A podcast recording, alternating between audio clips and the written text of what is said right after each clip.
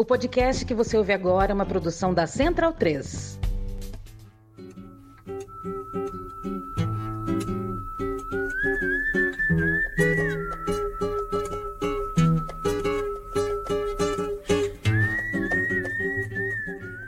Salve, salve! Muito bem-vinda, muito bem-vinda a mais uma edição do Central Cine Brasil, programa de número 210, chegando neste 8 de fevereiro de 2024 para falar de Praia da Saudade, filme da diretora Sinai Sganzella. Eu sou Paulo Júnior, vou ter a companhia nesse programa do Murilo Costa e do Bruno Graziano, mas antes a gente enviou algumas perguntas para Sinai, trocou alguns áudios com a diretora para ela comentar um pouco sobre Praia da Saudade e depois a gente vem batendo um papo também sobre o filme.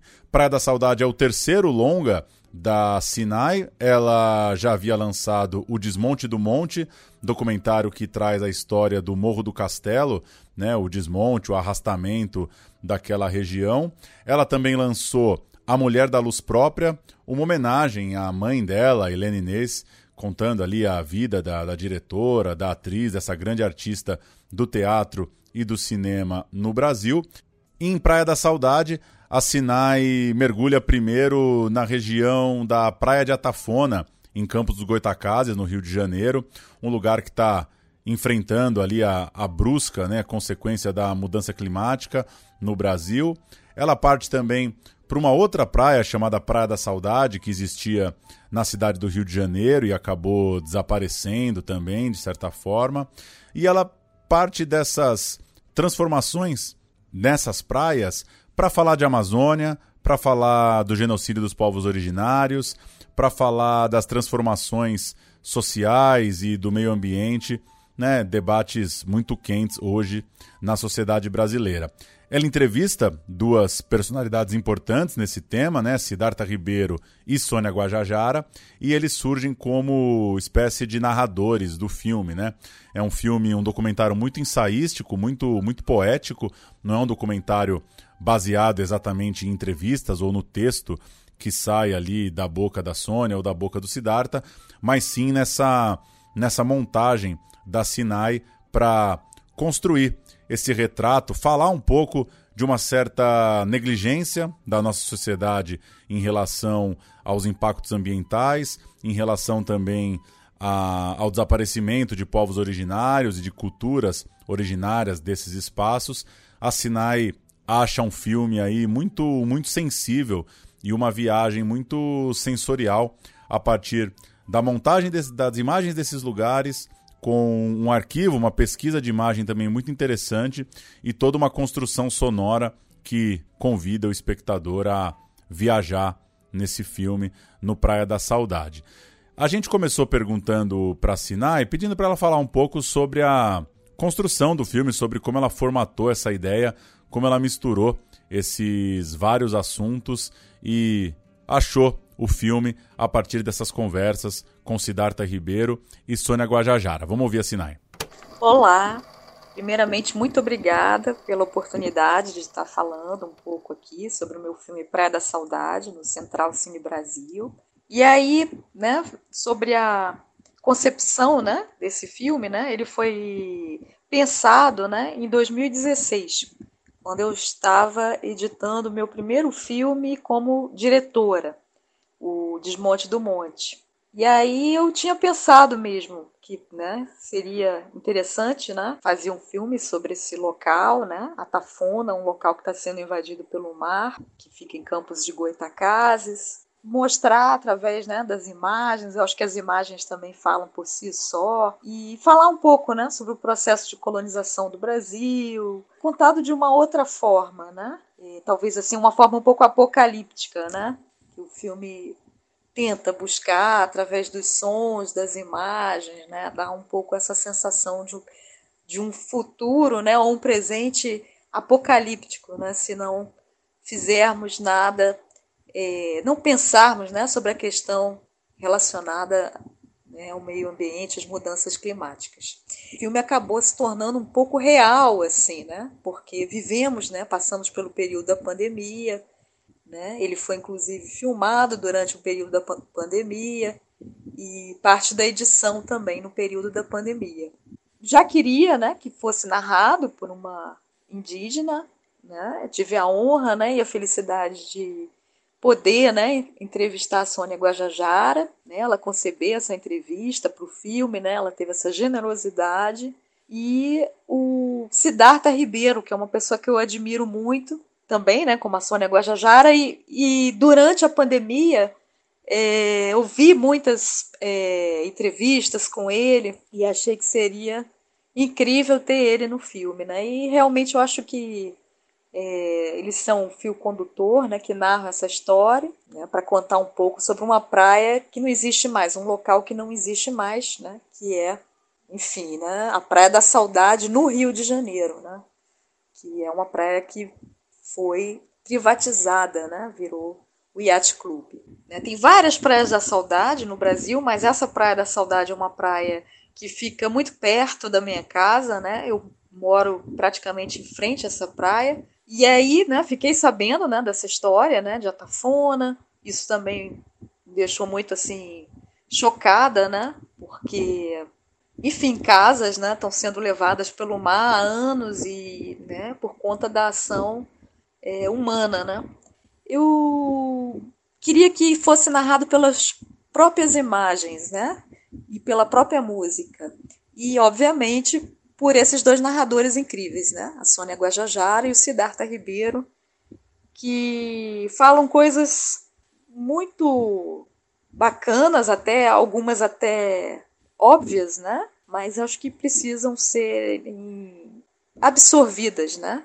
Essa mensagem sobre a questão ambiental e sobre a questão do extermínio, né? Dos povos originários depois a gente enviou uma pergunta mais específica sobre a montagem. A Sinai assina também a montagem do filme. E a curiosidade era saber um pouco se ela partiu de um roteiro em texto ou se ela se debruçou totalmente sobre um, um, extenso material e foi achar o filme na ilha de edição. Enfim, vamos ouvir um pouco das sinais sobre os bastidores da montagem e do encontro com esse Praia da Saudade. É, são as duas coisas, né? é, fiz um roteiro escrito, né, um pouco como seria contada essa história, que no início né, eu queria apresentar um pouco a Praia da Saudade, tive muita dúvida, acho que não deveria apresentar muito, acho que também é, acabou sendo dessa forma né, que ficou, né, deixo uma incógnita sobre esse espaço da, né, da Praia da Saudade, e fazer uma ligação, que eu acho que isso foi talvez uma, mais difícil, né? mesmo aparentemente sendo estarem né, interligados, né, os dois espaços, né, com a praia de Atafona, né, com as imagens de Atafona e com as imagens da Amazônia queimando, né. Através da montagem né, desses, desses espaços, né, as iconografias, né, eu tento é, unificar, né, de uma certa forma, que é, existe a possibilidade, né, a hipótese, né, da praia é, da Amazônia, né, ser uma praia da saudade também, de uma certa forma, né, local aterrado, privatizado, né, ou uma própria praia de Atafona, né, como é vista no filme, né, como as ruínas ali de Atafona, então, e de uma certa forma, né, trazer né? uma ruína em cima de uma ruína, né? uma ruína de uma praia que foi uma praia da elite, né? de Campos. Campos, de uma certa forma, foi o reflexo, pode-se dizer que seria um pequeno é, Brasil, né? É um lugar onde tinha elite de café, de cana-de-açúcar, gado, né? o agronegócio, né? de uma certa forma, população escravizada é, trabalhando né, nesses locais, né, seria um reflexo de um lugar que poderia ter sido, né, mas acabou tendo essa destruição ambiental. Né? A natureza devolveu, né, de uma certa forma, o que foi devolvido para ela. Mas assim, é uma ruína em cima de uma ruína, né? Isso eu tento buscar um pouco, né? junto com o depoimento do Siddhartha, né? Foram perguntas é, bem direcionadas né, para o Siddhartha e para a Sônia, de uma certa, de uma certa forma, acho que houve até uma dificuldade, talvez maior, eu senti, do que o Desmonte do Monte, meu primeiro filme, que eu, eu concebia tudo, né, todos os diálogos, né, tem uma parte que tem uma entrevista com os ex-moradores do, do Morro do Castelo, entrevistas de arquivo, né, e, mas o restante fui eu que desenvolvi o texto e tal. Esse não. Então, para mim, achei que foi um grande desafio, né? Trazer esse depoimento riquíssimo do Siddhartha Ribeiro e da Sônia Guajajara, muito importante, inclusive com informações da quantidade dos povos originários, um, acho que um depoimento também afirmativo, muito afirmativo, acho que muito positivo no sentido assim também de trazer luz, né, que está acontecendo e de uma forma que são também ilustradas ali através daquelas imagens né, de Atafona e através das iconografias também. E os sons também, né, tem uma mistura de vários sons, tem é, a música maravilhosa do Marcelo Calado, grande baterista, né, mas eu misturei com outros sons, com outras músicas, com ruídos, com zonas de obra, e para dar uma sensação realmente é, até desconfortável, né? Mas continuando sobre a edição, eu quebrei o pé no dia que eu ia começar a edição, é, no dia seguinte, na verdade, que eu comecei a, a edição. E aí quebrei o pé, fiquei com sequelas, enfim, né? Demorou bastante tempo para recuperação. E aí houve um desencontro com um montador muito querido, né? Com que a pessoa queria montar, o Rodrigo Lima tinha um outro compromisso, um contrato já para de uma de um outro trabalho. E aí eu tinha um prazo muito apertado para distribuir já o filme. E aí eu não, não tenho equipamento de montagem, grandes equipamentos, enfim. Né, meu computador. E aí meio que aprendi a montar durante esse processo do filme, né? Eu fiz, já tinha feito alguns cursos e mas não imaginava que iria conseguir montar um longa e que meu computador iria suportar. Mas deu tudo certo e é isso. Esse foi um lado muito positivo do filme, né? Que eu adoro operar, adoro fazer a edição de som também, né? Eu que fiz a edição de som, os ruídos, coloquei. É isso. Foi uma, também uma descoberta para mim. O filme trouxe essa felicidade também uma outra felicidade foi a presença do Siddhartha Ribeiro, que veio diretamente do México, né? Ele tinha ido conhecer, inclusive, aquelas ruínas que estão no filme, isso foi uma coincidência, né? Foi, uma, foi um presente, né? Participou do debate, né? Foi um debate, assim, que né, surgiu na hora. Foi muito emocionante para mim, assim, eu tenho, assim, gratidão mesmo, né? Pelo filme, nesse sentido, porque é, foi incrível, né? E por fim, a partir de um comentário do Murilo na conversa que a gente vai ouvir logo mais, no nosso comentário sobre o filme, a gente levou para assinar essa, essa frase que ela traz, uma frase do Ailton Krenak, que é, acaba sendo repercutida ali no filme, de que o futuro é ancestral, para pensar também o cinema como uma arte de provavelmente, possivelmente, um futuro ancestral nesse filme tão autoral, tão artesanal da, da Sinai, tão sensível, para ela nos contar um pouco, refletir um pouco sobre como, de certa forma, toda essa discussão também se reflete na feitura de cinema. Vamos ouvir. Essa frase, né, do Ailton Krenak, né, que o futuro ancestral e é citada pelo Siddhartha Ribeiro, e também, né, comentada pela Sônia Guajajara no filme, né, é a grande chave né, de mudança, de percepção, de consciência para uma qualidade de vida melhor, né, todos os sentidos. Né. E acredito sim que o cinema é ancestral, porque o cinema ele está totalmente interligado né, com o sonho. O Siddhartha Ribeiro tão bem estuda né, e escreve maravilhosamente sobre o sonho. E, e para um filme existir, ele precisa tocar né, o coração das pessoas. Essas imagens elas né, são ressignificadas né, em cada pessoa que assiste de uma forma diferente. Isso é muito tocante, né, muito incrível. E acredito plenamente sim que o, o cinema também é, é ancestral. Principalmente, acho que o cinema brasileiro, que é um cinema muito criativo, né, que consegue existir e resistir, né, com toda essa indústria, né, do cinema estrangeiro, né, muito forte, né, e ele é ancestral porque ele traz também, né, nossas raízes, né, ele nos coloca de frente com as nossas raízes e as nossas antenas.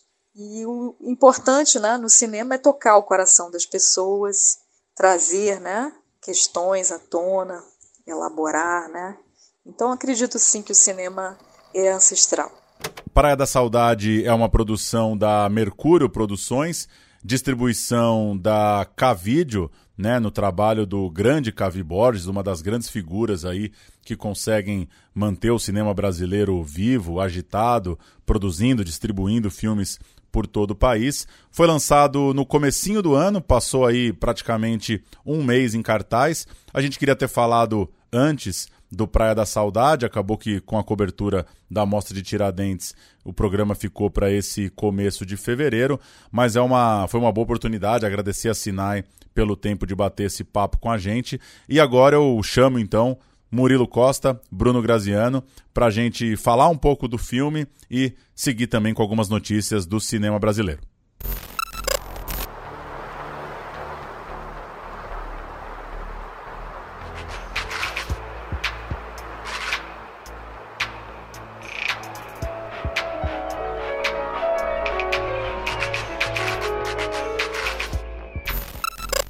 Então, Praia da Saudade, documentário que destacaria duas coisas para começar a ouvir vocês sobre o filme.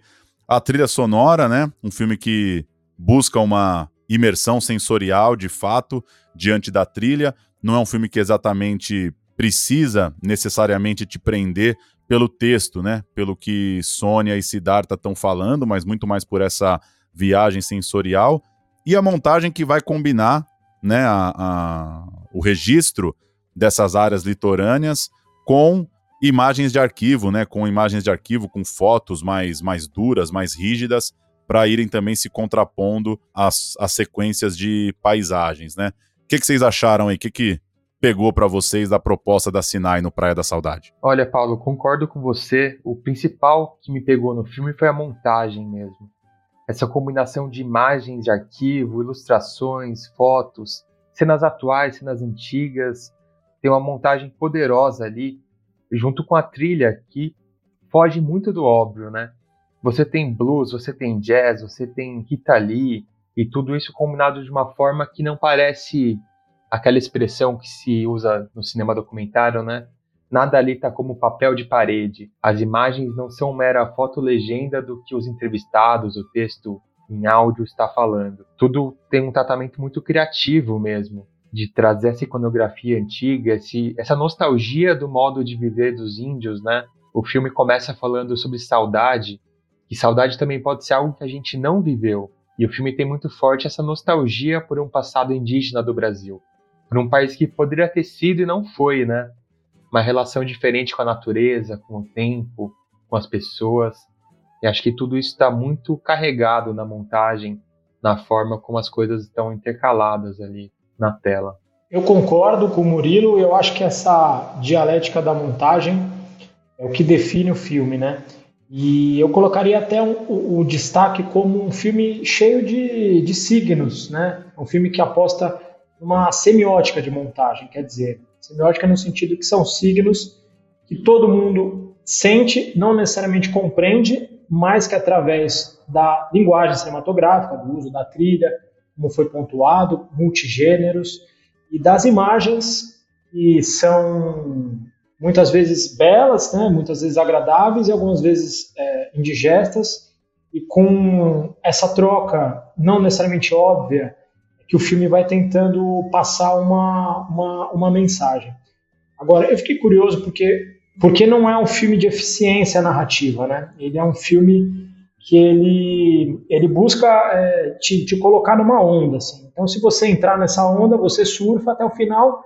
Se você não entrar, você toma um caldo, engole água e, e o filme se torna chato, você perde e tal. Eu, no caso, entrei nessa onda, surfei essa onda do filme e já, já havia surfado essa onda no, no filme anterior da Sinai, o Desmonte do Monte. Eu acho que ela faz um filme simples, de certa forma, não é uma experimentação absurda, também não é um documentário clássico, mas que ela é muito eficiente nessa prova. Eu acho que para chegar nessa eficiência, ela, ela tem um trabalho muito grande de pesquisa e um trabalho que eu imagino que seja um trabalho longo de montagem, né?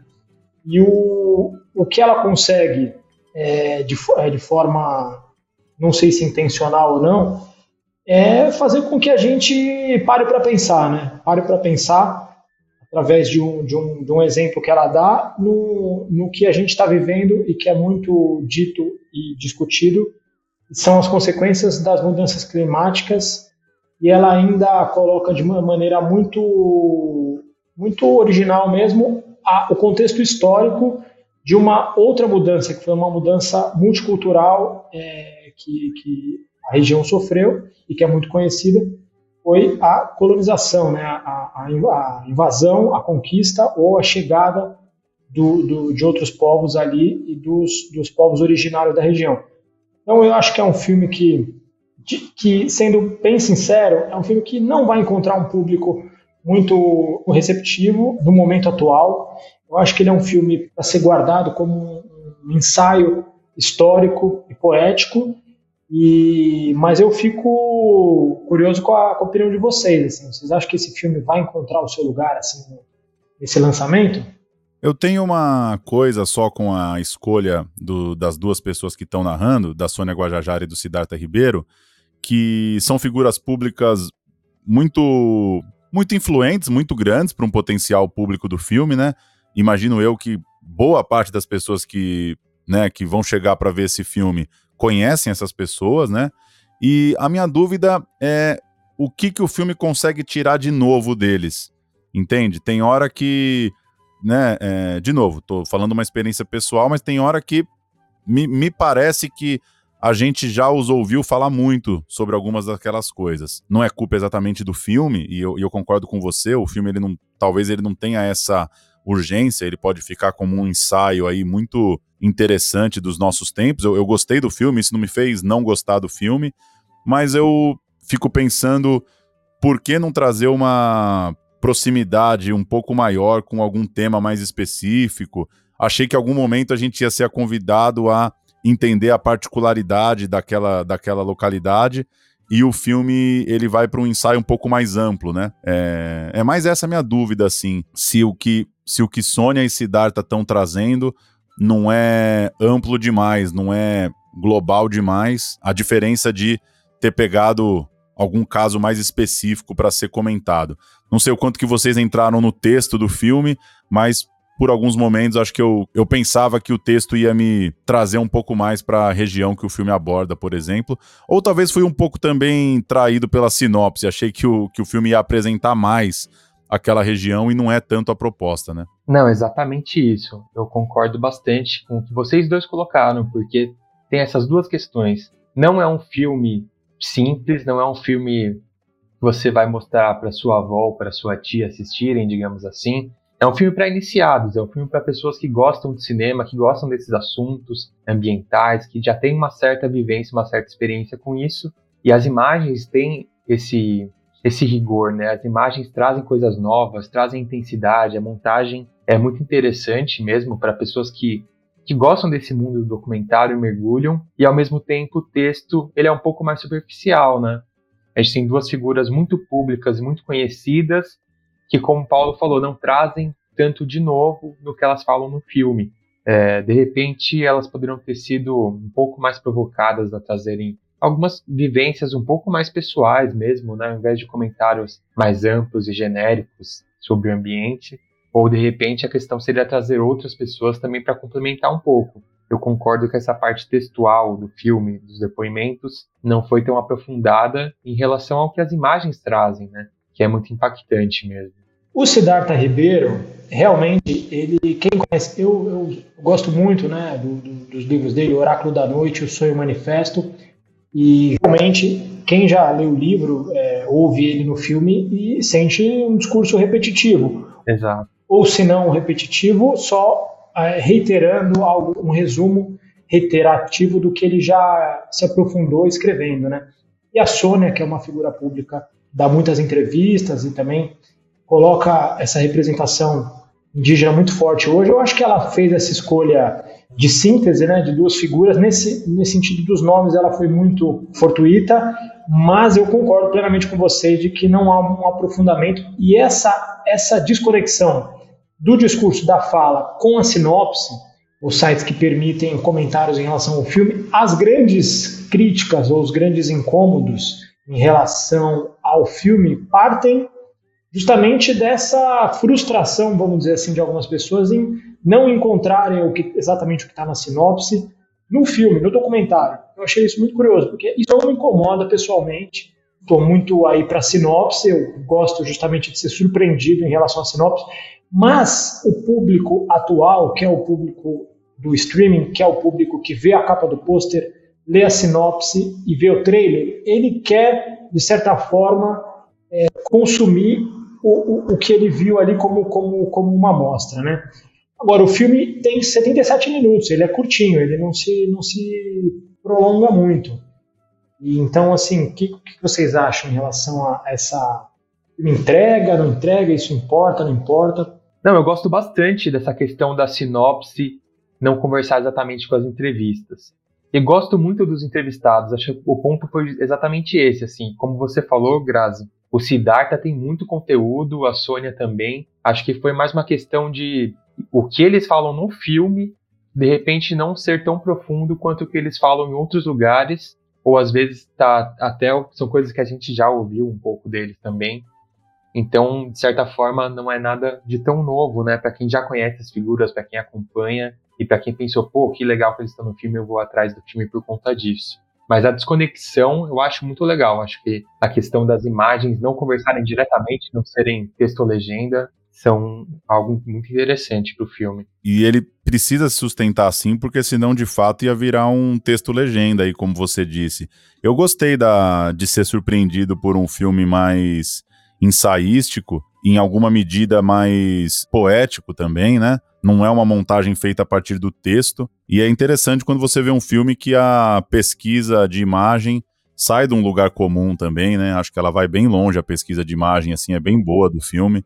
Acho que a, a, a pesquisa de imagem é bem boa do filme e também a, a sonora, né? Essa questão de, de criar essas sensações mesmo, né? Como o Murilo falou no começo, de você ter vários vários gêneros musicais, várias formas de mergulhar na música para ficar vendo essas imagens. Eu acho que, diante da proposta do que a Sinai pensou, o filme é, é muito bem sucedido, assim. Concordo também que ele tem uma duração boa ali, um filme de não muito mais do que uma hora e pouquinho para se sustentar nessa onda. Ele não me pareceu um filme arrastado ou denso ou hermético demais. E sobre essa coisa da, da sinopse, eu concordo totalmente com vocês. Acho que a gente cada vez mais, né, tem o interesse de ver esses filmes para ser surpreendido mesmo, né?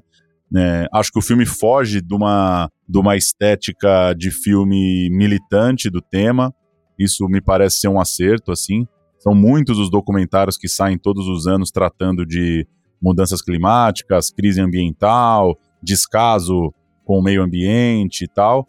E, e esse filme eu acho que ele sai dessa, dessa forma, dessa mesmo de uma militância mais direto. E isso eu gostei muito, assim. Eu acho que aquele um bicho meio estranho, assim, que, que surge aí no meio do circuito, nesse começo de ano, mas que ele cai muito bem, assim, para a gente que se interessa pelo assunto e para gente que tem a disposição de ver um filme desse jeito, assim.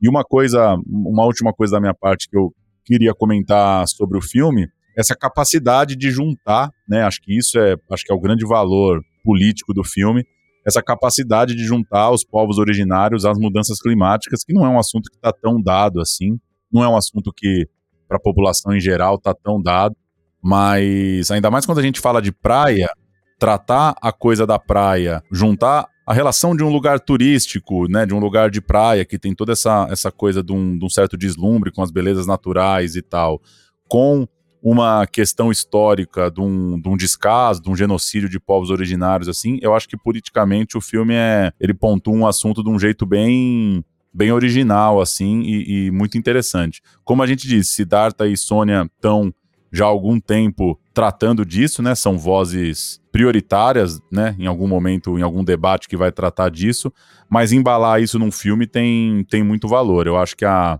o olhar da Sinai e do filme para tratar desse tema dão conta, assim, são muito são muito ligados assim no momento da discussão. Isso é muito bom. É, como você falou, é um filme diferente mesmo e bichos estranhos são sempre interessantes, né? Como o Grazi também comentou, de repente é um filme que pode ficar ali arquivado para o futuro, para ser redescoberto, ser revisitado, e é algo que aparece até no próprio discurso do filme, né? Tem uma frase da Arthur Krenak que é citada, que eu gostei muito, que é muito famosa, que é o futuro é ancestral, ou seja, o futuro é olhar para trás. E eu vejo isso também no futuro do documentário, no futuro do cinema, que cada vez mais é olhar para trás, para os arquivos, para as imagens históricas, para os grandes acontecimentos, para os momentos importantes do país e fazer uma arqueologia, um trabalho de resgate mesmo, tanto das histórias quanto das imagens, dos significados das coisas e olhar para tudo isso com novos olhos, com uma nova compreensão para chegar a novos significados também. E chama atenção também o trabalho muito artesanal da Sinai no filme, né? Os créditos revelam que ela fez direção, montagem, pesquisa histórica, pesquisa de imagens, iconografia, seleção musical, ou seja, ela esteve ali em todas as etapas do processo, intercalando todas essas camadas, né, criando realmente essa colcha de retalho de significados e de caminhos que se cruzam mesmo, né? Como a gente comentou aqui, não é uma montagem de texto-legenda, de papel de parede. As coisas têm significados diferentes, apontam para caminhos diferentes e acabam trazendo um significado novo. Vamos dar um giro pelas notícias do cinema brasileiro. Nessa semana, minha irmã e eu, comédia da Suzana Garcia, bateu 2 milhões de ingressos vendidos nos cinemas e Nosso Lar 2, de Wagner de Assis, alcançou 1 milhão só no primeiro final de semana em cartaz. Falando inclusive da Suzana, saiu um perfil dela no Globo, onde reforça né, que a diretora vem com mais coisa grande em termos de audiência por aí.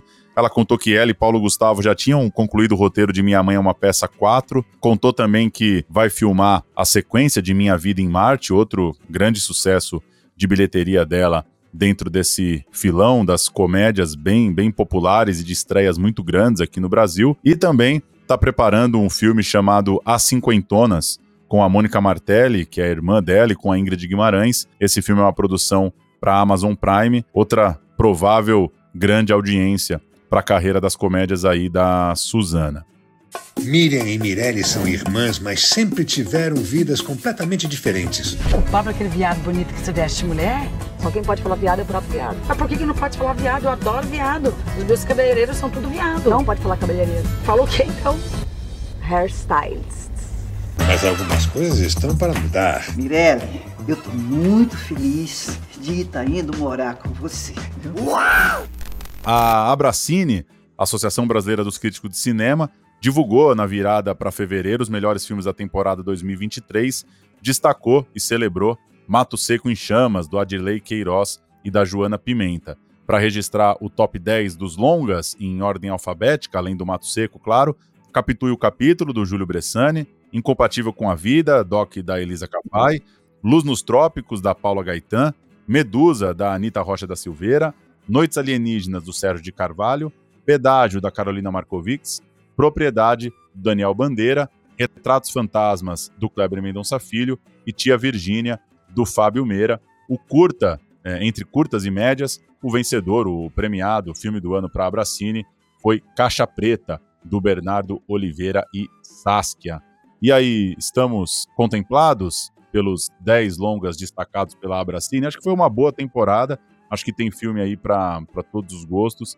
A gente tem desde um Bressani até um filme, por exemplo, como o da Anitta, que rodou bem nos festivais por aí. Gosto muito de Mato Seco em Chamas, tô, tô contemplado pelo vencedor. Gostei muito do, do doc da Elisa, Incompatível com a Vida. Noites Alienígenas também, Pedágio, Retratos Fantasmas, o próprio Tia Virgínia, enfim legal ver a lista como uma consolidação da temporada aí. Eu acho que tá, tá de ótimo tamanho o 2023. Gosto muito também dessa lista, acho que reflete mais uma vez aí a força do nosso cinema, mesmo em um ano que teve aí seus percalços, né? Ainda um pouco de dificuldade dos filmes chegarem ao público. A gente teve um ano de menos bilheterias, menos estreias, mas os filmes estão aí, né? Os filmes estão sendo feitos e a qualidade tem se mantido. Gostei muito, como eu falei até no programa anterior, do Tia Virgínia, gostei muito do Pedágio, Retratos Fantasmas, mais uma vez o Kleber dando aula ali do que ele faz melhor, que é essa evocação do cinema mesmo. Noites Alienígenas, que é um filme muito diferente, muito original, de um lugar diferente também que a gente não está acostumado a ver na telona, vale muito a pena. E tem também aí para o pessoal que gosta do cinema mais o chamado cinema cult, com Giulio Bressani, Paula Gaetan, Elisa Capai, que a gente gosta bastante do trabalho dela também. Uma bela lista. Chamam-me Casmurro. Não é esse meu nome. É um apelido. Virgínia? Desde pequena a gente cresce pensando: o que é ser mãe? Toda noite eu conto a nossa história aqui. Olha como você vai ao pedágio. Obrigada, boa viagem. Tu tem que entender, cara, que dentro desse mundo tem outros mundos. E dentro desses outros mundos tem outros mundos. Pra mim, otário é aquele que fica num mundo só, sacou? Para fechar, lembrar que Levante, da Lila Hala, levou o prêmio do Júri Jovem no Festival de Roterdã. Terminou no comecinho de fevereiro agora. O filme traz como protagonista uma jovem atleta de vôlei que descobre uma gravidez antes de um momento importante ali na competição. Levante chega aos cinemas depois do carnaval, dia 22 de fevereiro. Já tinha sido premiado no Rio, na Alemanha, no Palm Springs, no Mix Brasil, no Fest Aruanda. Grande carreira do Levante. O Festival de Cinema de Punta del Este abre sua 26ª edição com Pérola, do Murilo Benício, exibição no próximo 23 de fevereiro. O filme vai passar também o Pedágio, da Carolina Markovics, vai passar Black Hill, Black Power, documentário do Emílio Domingos, e tem uma homenagem muito legal a Jorge Furtado, vai passar grande parte ali da filmografia do Furtado, Mercado de Notícias, Saneamento Básico, Meu Tio Matom Caro, O Homem que Copiava, Houve Uma Vez Dois Verões, e o curta mais conhecido da história do país, Ilha das Flores, de 89, vai também contemplar essa homenagem ao Jorge Furtado. O telencéfalo altamente desenvolvido, combinado com a capacidade de fazer o movimento de pinça com os dedos, deu ao ser humano a possibilidade de realizar um sem número de melhoramentos em seu planeta, entre eles. Teremos é, carnaval, estamos chegando no carnaval, e vale o registro aqui de uma programação especial para os dias de festa. O Cinesesc preparou uma seleção para sua plataforma de streaming, documentários como Vai Vai, 80 anos nas ruas, do Fernando Capuano, Memória em Verde Rosa, do Pedro von Kruger, Fevereiros, do Márcio Debelian, Candeia, do Luiz Antônio Pilar, alguns filmes aí disponíveis gratuitamente na plataforma do Cinesesc para quem quer aproveitar os dias também de feriado para mergulhar nos docks de carnaval. Aliás, a plataforma do Cinesesc é um espetáculo, né? Sempre gratuita, com filmes muito bons, uma curadoria realmente fora da curva e tenho a impressão de que não tão conhecida ainda, né? Então sempre vale a pena divulgar para que as pessoas conheçam, acessem, porque senão aquela coisa, né? O que não está tendo acesso, em algum momento acaba saindo do ar. Então vamos prestigiar aí o streaming do Cinesesc. E presencialmente, o Cinesesc em São Paulo exibe Andança, os encontros e as memórias de Bete Carvalho, Partido Alto, clássico do Leon Hirschman, Paulinho da Viola, Meu Tempo é Hoje, Clementina, Adoniran, Meu Nome é João Rubinato, Meu Compadre Zequete, Nelson Cavaquinho, outro filmaço do Hirschman, e a cópia restaurada também do filme francês Saravá, entre outros. Cinesesc é uma programação especial de carnaval, além da Cinemateca Brasileira, é, também em São Paulo, que vai ter uma programação toda voltada para a folia, filmes como Orfeu Negro, Azougue Nazaré, Tome Guardando para Quando o Carnaval Chegar, entre outros. Quem não vai para bloco, tem muito filme de carnaval para assistir nos próximos dias. E quem vai para bloco e quer dar uma intercaladinha também? Cabe. Tem filme para todos os gostos. Valeu demais. Eu vou fechar, Murilo, soltando o teaser de Cidade Campo, filme da Juliana Rojas que vai estrear em 20 de fevereiro lá no Festival de Berlim. Teaser fresquinho, divulgado há poucos dias e muito muito interessado em ver o próximo filme da Juliana. Vamos ver como que ele repercute lá em Berlim e a gente trata aqui muito em breve. Valeu demais. Será que eles olham pra gente também?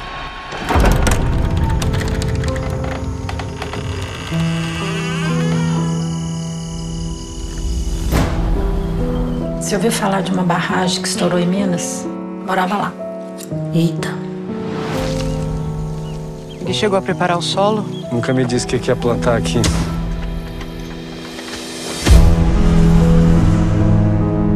Só tem um voo pra cá por dia. Quando eu cheguei, já estavam terminando o sepultamento. É bem estranho estar aqui. Eu fico meio mexida.